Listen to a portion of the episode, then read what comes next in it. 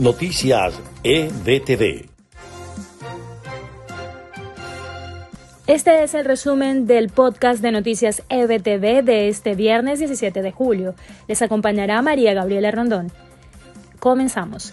Existen al menos cinco estructuras terroristas que hacen vida en Venezuela amparadas por el régimen de Nicolás Maduro. Así lo reveló Iván Simonovis, comisionado de Seguridad e Inteligencia designado por el presidente Juan Guaidó. Y en una carrera contra el reloj, los abogados del barranquillero Alex Saab alcanzaron a interponer un recurso en el que impugnan la extradición del señalado presunto testaferro de Nicolás Maduro. Los largos confinamientos y el pesimismo generalizado en América Latina por el avance del coronavirus y la debacle económica han atizado las tensiones que en algunos casos comienzan a convertirse en protestas. Los largos confinamientos y el pesimismo generalizado en América Latina por el avance del coronavirus y la debacle económica han atizado las tensiones que en algunos casos comienzan a convertirse en protestas. Cuando el continente se consolida como epicentro mundial de la pandemia que deja hasta ahora 3.6 millones de contagios y más de 150.000 muertos en Latinoamérica, y sin la perspectiva cercana de que la curva ceda, la paciencia se agota en sectores de la ciudadanía que, en su mayoría, ha obedecido en las pautas de las autoridades. Y mientras la justicia estadounidense sigue investigando la tenebrosa trama del caso de abuso a menores que involucra a Jeffrey Epstein y su vínculo con el príncipe Andrés, el hijo menor de la reina Isabel II no tiene respiro. La última noticia conocida es que su sitio web oficial fue dado de baja y ahora se redirige a la pestaña en la página principal de la familia real británica.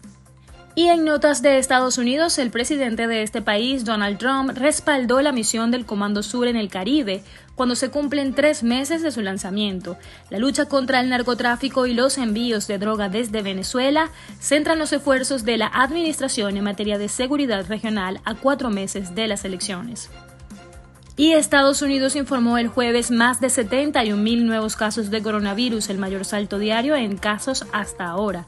Al menos 39 estados de Estados Unidos reportan un aumento de nuevos casos desde la semana pasada y en California, Florida, Arizona y Texas, los hospitales se están quedando sin cama.